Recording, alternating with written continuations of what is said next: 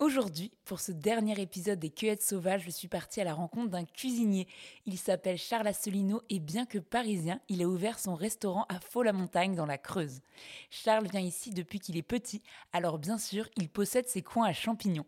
Il les garde secrets, mais pour RZN Radio, il m'emmène avec lui à la quête des girolles. Je vais pas vous donner les coordonnées GPS parce que c'est un coin à champignons évidemment. Les premières girolles, de toute façon, il faut savoir en profiter. On n'est pas là pour en ramasser 15 kilos, ça c'est sûr. Juste là par exemple. Bon alors, comment on reconnaît une girolle, même si c'est un champignon qui est quand même relativement connu de tous? Eh ben, ça fait comme une collerette au-dessus. Il y a des petites lamelles en dessous. C'est un champignon qui est jaune. C'est un champignon assez commun. La girole et le cèpe, normalement, on peut pas se tromper. Les girolles souvent euh, poussent en tapis. Il y en a une autre là-bas, par exemple. J'ai toujours ramassé des champignons parce que je viens dans la Creuse depuis que je suis tout petit et que euh, j'allais aux champignons avec mes grands-parents à l'époque. Et surtout, j'ai toujours adoré les champignons. J'adore les cuisiner. En termes de saveur, qu'est-ce qu'elle a de particulier la girolle C'est assez particulier le champignon. Souvent, euh, enfin, les gens qui n'ont pas l'habitude des ch- champignons sauvages vont avoir euh, l'habitude du goût du champignon de Paris qui est somme toute très banal. La girole, elle va avoir quand même un petit goût de noisette, elle va avoir un... et puis ça sent la forêt en fait, le, champignon sauvage, que ce soit le cèpe ou la girole, mais la girole bien plus. Ça nous rappelle euh, justement ces balades en forêt, ce genre de choses.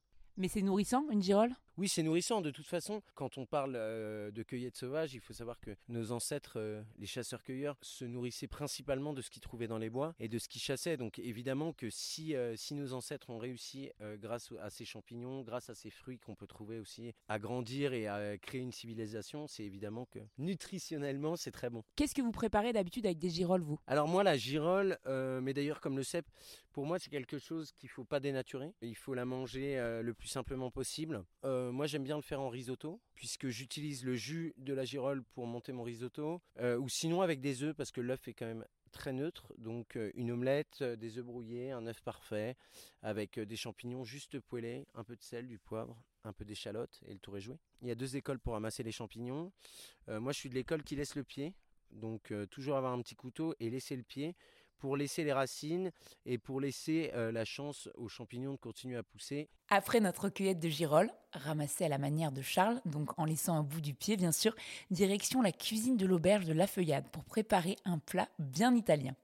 Donc aujourd'hui on va partir sur un petit risotto de girolles. Le riz à risotto ça se cuit au courbouillon. D'abord on le fait rissoler dans l'huile d'olive. Ensuite on rajoute nos oignons. Une fois que les oignons sont bien transparents, moi j'ai tendance à l'assaisonner dès le départ. Donc sel et poivre. Et ensuite je vais le mouiller petit à petit avec un bouillon. Donc ça peut être un bouillon de champignons comme aujourd'hui. Là je rajoute mon bouillon petit à petit. Il va cuire tranquillement. Il faut une quinzaine de minutes. Et après on va l'incorporer au girolles, à la crème de girolles. Donc ce qu'on va faire maintenant, euh, nettoyer les girolles. Moi personnellement, je trouve que pour tout ce qui est euh, petits cailloux, tout ça, il faut les mouiller. Après, il faut les mouiller d'une manière tout à fait express. Ok, ça me rassure parce que justement, je crois que je suis une des seules qui les mouille. Et j'ai l'impression que c'est vraiment très grave. On va dire que c'est des vieilles traditions de ne pas mouiller les champignons. Moi, je pars du principe que quand je mange des champignons, j'ai pas envie d'avoir du sable, euh, du sable entre les dents. Pas plus que ça. Je fais suer les, les girolles de leur eau, contrairement à la vieille école. Je fais pas évaporer l'eau, je garde l'eau. Donc euh, le jus de girole qui va en être sorti, je le garde, je le récupère et je le crème. Rajouter un petit peu de sel, un petit peu de poivre. La deuxième étape, je les passe au beurre. Là, on est gentiment en train de les faire dorer. Ce qui va les faire euh, croustiller un peu, leur donner une petite croûte. Ce qui derrière donnera aussi une mâche, une certaine mâche dans le risotto. Ça prend combien de temps environ? Ça prend 3-4 minutes, là c'est une petite poêlée. euh, Là c'est parfait, on peut les enlever du feu. Sur le côté. Et là on va pouvoir lier notre risotto.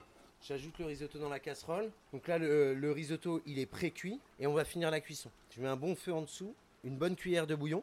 Là je vais le mélanger, ça va finir de le cuire. Et dans 2-3 minutes, on va le mouiller avec le jus de girole crémé, y incorporer un petit peu de parmesan. Et une fois que ça sera terminé, au dernier moment, on le met dans une assiette, on pose les girolles dessus. Moi personnellement, je mets souvent un trait d'huile d'herbe, donc huile basilic ou huile de persil, ce qui relève un petit peu le tout. Des pignons de pain, parce que j'en mets partout. Merci Charles. Alors sans vous mentir, c'est le meilleur risotto que j'ai pu manger. Crémeux à souhait et très garni en girole. Et même si la girole est très commune, donc simple à reconnaître, n'oubliez pas que si vous avez le moindre doute, demandez l'avis d'un expert. Et surtout, régalez-vous